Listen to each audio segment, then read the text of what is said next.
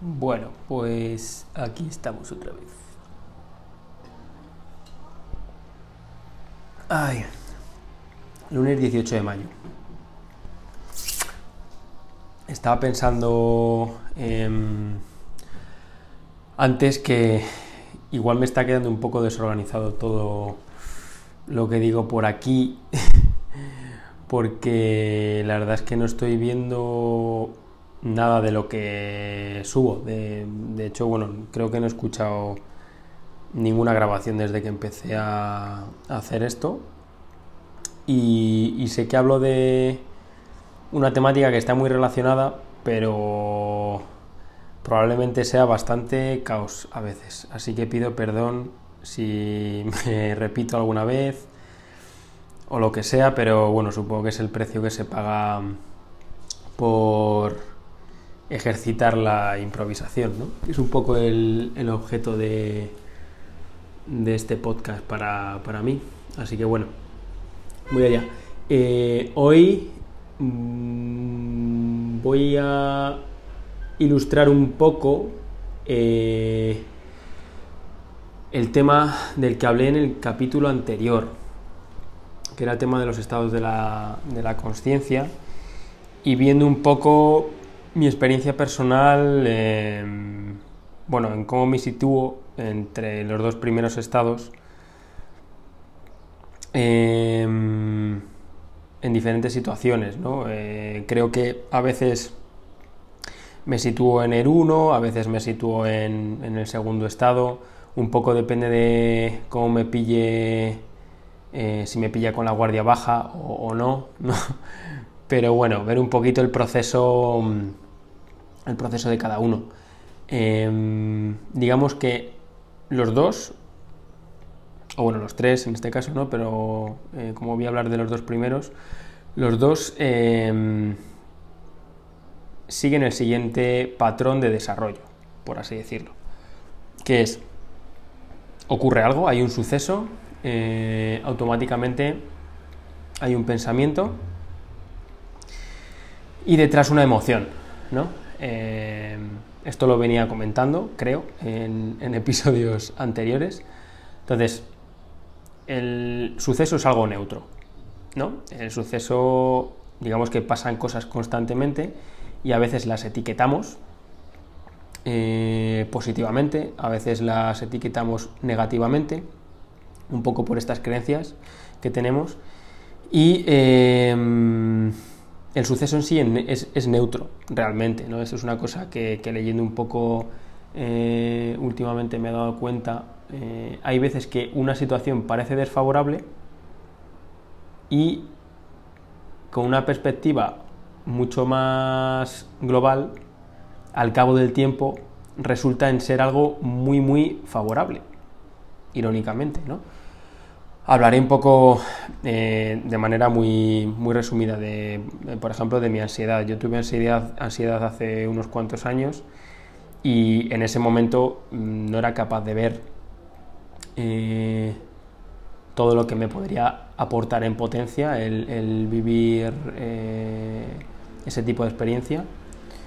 pero en el momento, en el momento era, era todo incomodidad, era sufrimiento, era dolor, era depresión. Pero lo que estoy comentando, ¿no? Con el tiempo, pues descubrí que, bueno, a través de esa experiencia de dolor, pues eh, vino un conocimiento eh, y, una, y un crecimiento eh, exponencial sobre lo que era. Y, bueno, pues eso, en potencia puede ser una experiencia totalmente reveladora, ¿no? Entonces, digamos que los sucesos son neutros, no, sabemos exactamente cómo va a resultar un, acontecimiento en el futuro.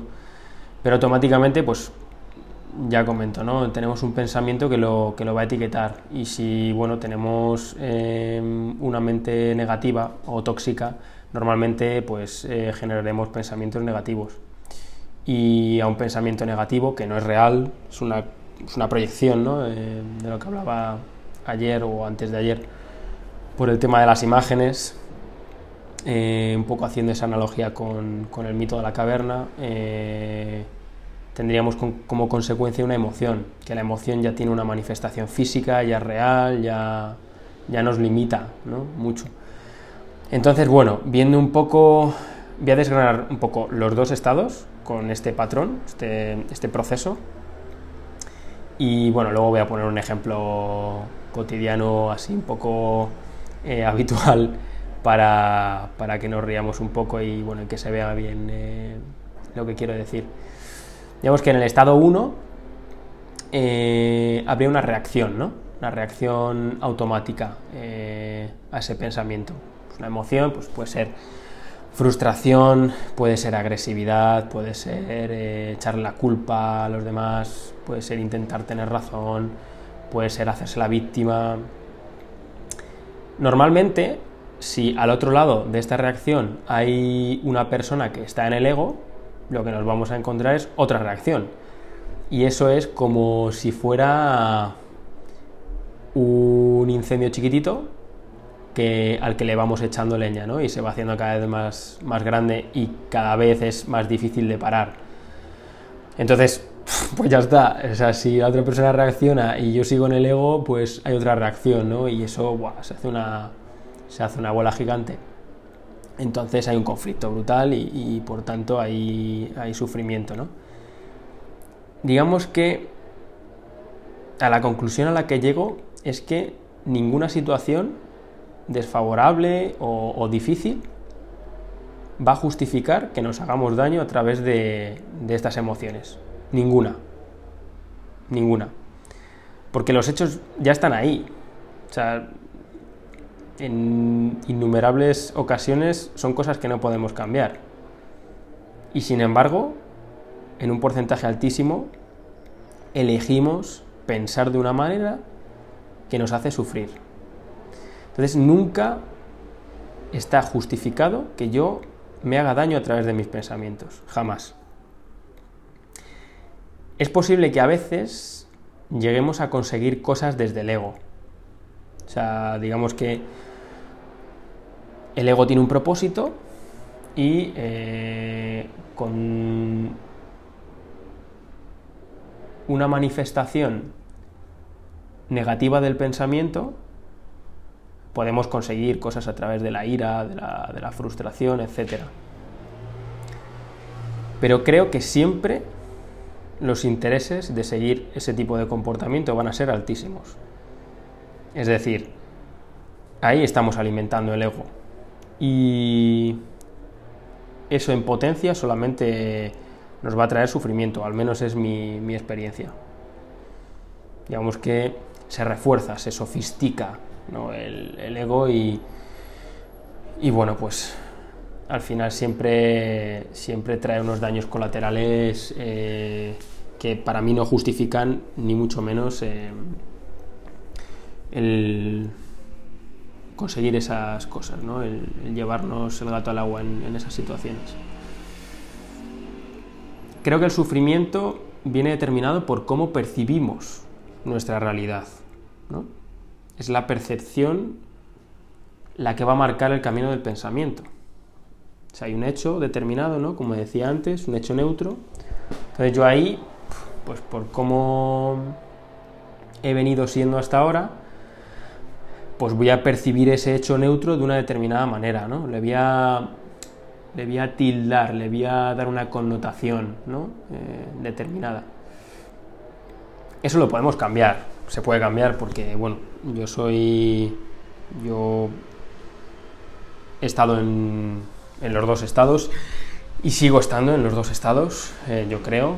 Eh, me esfuerzo bastante por, intentar em, dejar el ego a un lado cada vez más y, se puede cambiar. O sea que eh, la típica excusa de no, no, yo es que soy así, eso, eso no vale ni, ni para tomar por culo. O sea, eso no es, no es una excusa ni, ni muchísimo menos.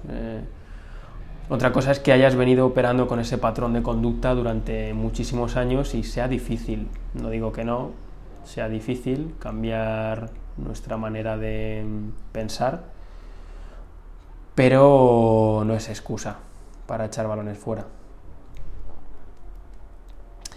Aún así, después de todo este proceso, habiendo ya caído en el ego, creo que queda un as en la manga, que es eh, ser conscientes mm, de ese proceso cognitivo mm, negativo.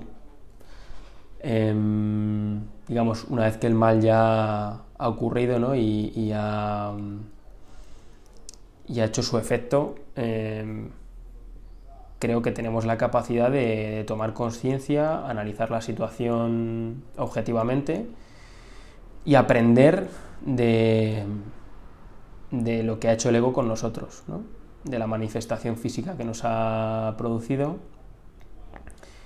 y eh, cómo podemos mm, desarrollar el proceso eh, siendo minuciosos en su estudio para, bueno, en, posteriores eh, situaciones que, sean similares, pues manejar todo eso de, de, una manera diferente, anticipándonos, ¿no?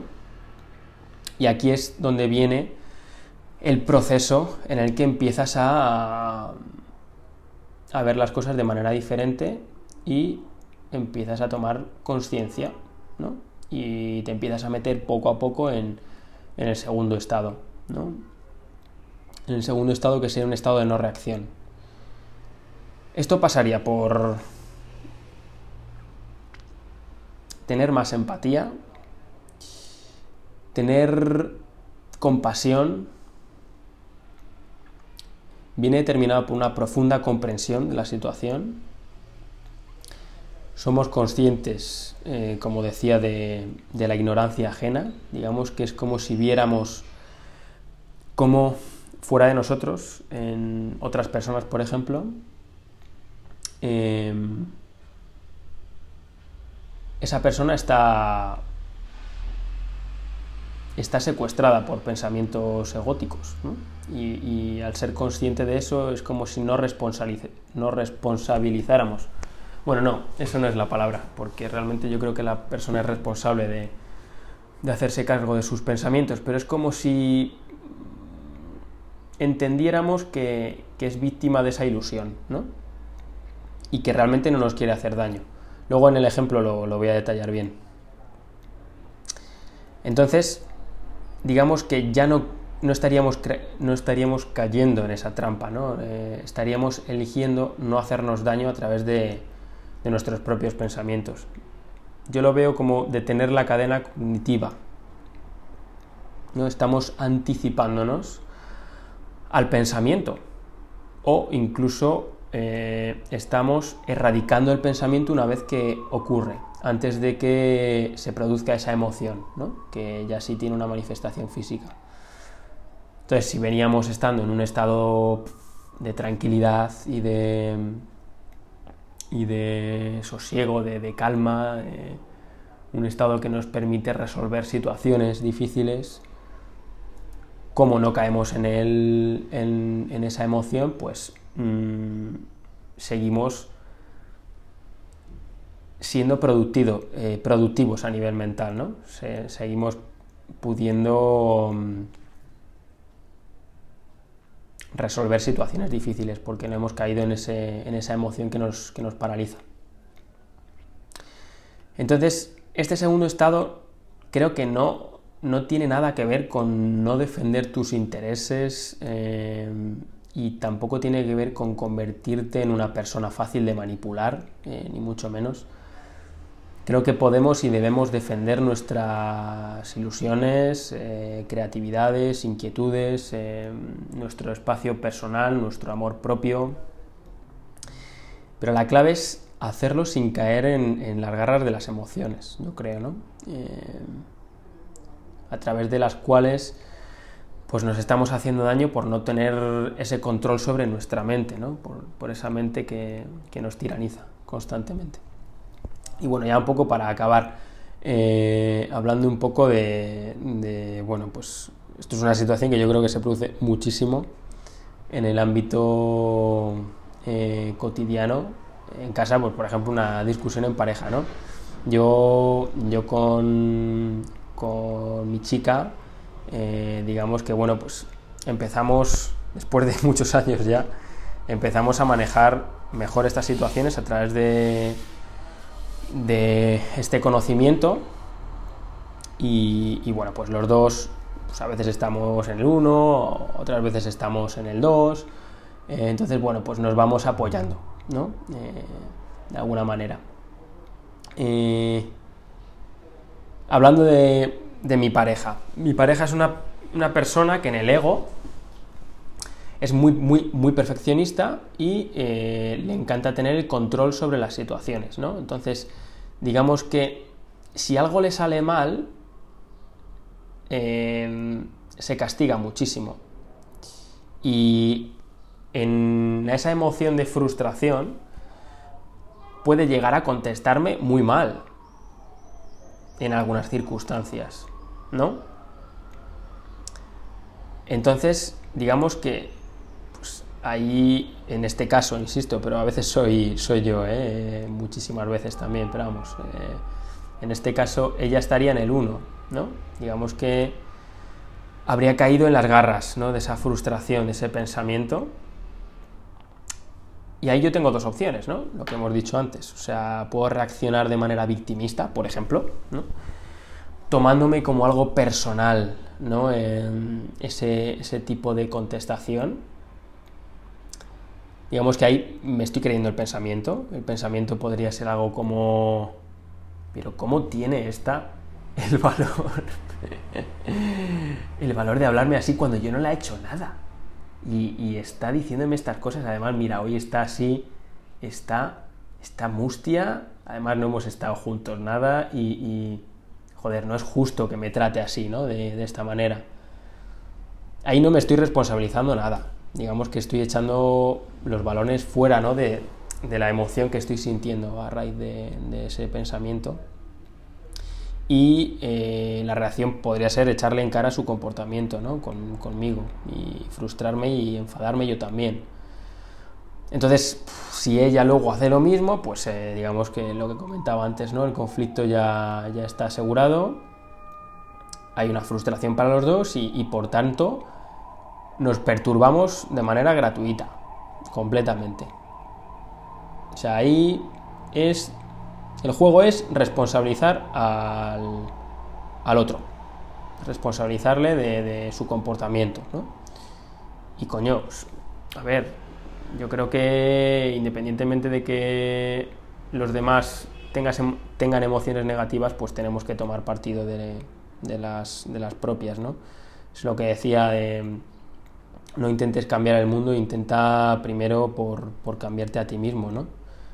Insisto, ¿eh? no, no, quiero decir que, haya que convertirse en un títere, ni mucho menos. Creo que debemos poner nuestros límites, pero siempre lo debemos hacer con asertividad y, lo debemos hacer con, con, una profunda comprensión de no caer en, en, las garras de esas emociones que, nos, perturban nos perturban tanto. Y por otro lado, pues el, estado 2, ¿no? Eh, podríamos elegir, o podría elegir en este caso, no reaccionar, darme cuenta de esa situación, ¿no? Pues mira, le está condicionando muchísimo el ego por su perfección, por su control, no tiene nada que ver conmigo, entonces mm, no es ella, realmente no es ella, ¿no? Es, una, un lado oscuro, por así decirlo, y, y no me identifico con ese comentario, no me lo tomo como algo personal, puedo ofrecerme a ayudarla incluso, ¿no? En ese, en ese momento y, bueno, pues si no lo es, puedo también permitir que pase su duelo, ¿no? Pues en esas circunstancias a veces no pensamos con claridad pero luego con perspectiva, cuando se enfría la situación, pues ya tienes eh, una oportunidad para, para lo que decía antes, ¿no? Ser consciente del ego después de haber caído en, esa trampa, ¿no? Y, poder analizar la situación con, objetividad. Aquí, ¿qué pasaría? Pues ya no habría perturbación, ¿no? Al menos por mi parte. Y, si lo hay por esa parte ajena, por lo menos no, no sería alimentada, ¿no? Yo creo que se quedaría ahí, ese crecimiento de, de la hoguera, pues digamos que estaría muy, muy limitado, ¿no? Entonces, bueno, nos dejaría en una situación mucho más favorable para solucionar ese, ese sufrimiento ¿no? que está experimentando ella. Y bueno, pues insisto, a veces me, me, pasa a mí también y entre los dos un poco pues, pues nos ayudamos. ¿no? Yo, por ejemplo, también muchas ocasiones eh, también soy un poco víctima de esta situación. Si algo, no sé, igual puedo tener un esquema mental de las cosas que quiero hacer en el día y hay cualquier tipo de, de no sé, de suceso que, que cambie un poco el desarrollo normal, algo inesperado y, y ya no puedo hacer eso que quería hacer, igual me frustro un poco y, y puedo tener un comentario de, ese mismo estilo, ¿no? Pero insisto, esa comprensión por cada uno de los dos creo que nos deja en, en una situación mucho más favorable para, para, solucionar la emoción que esté experimentando el otro y, y desde ahí pues ser un equipo, ¿no? Que me parece que es una de las cosas más, más bonitas que, que puedes alcanzar con tu pareja, ¿no? Poder ser un equipo.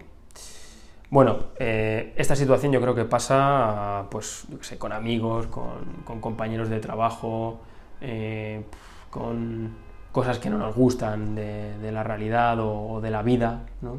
Ya cosas un poco más, más abstractas. Pero creo que el proceso siempre es el mismo, ¿no? Así que, bueno, espero que haya sido de utilidad y que que me haya podido explicar bien, que no haya sido muy caótico y, y nada, bueno, un poco pasaré a comentar eh, las herramientas que me permiten un poco, pues eso, tomar conciencia de esto y, y, y, cada vez solucionar esto con, o este tipo de situaciones con más asertividad. Pues nada, lo dejamos por aquí.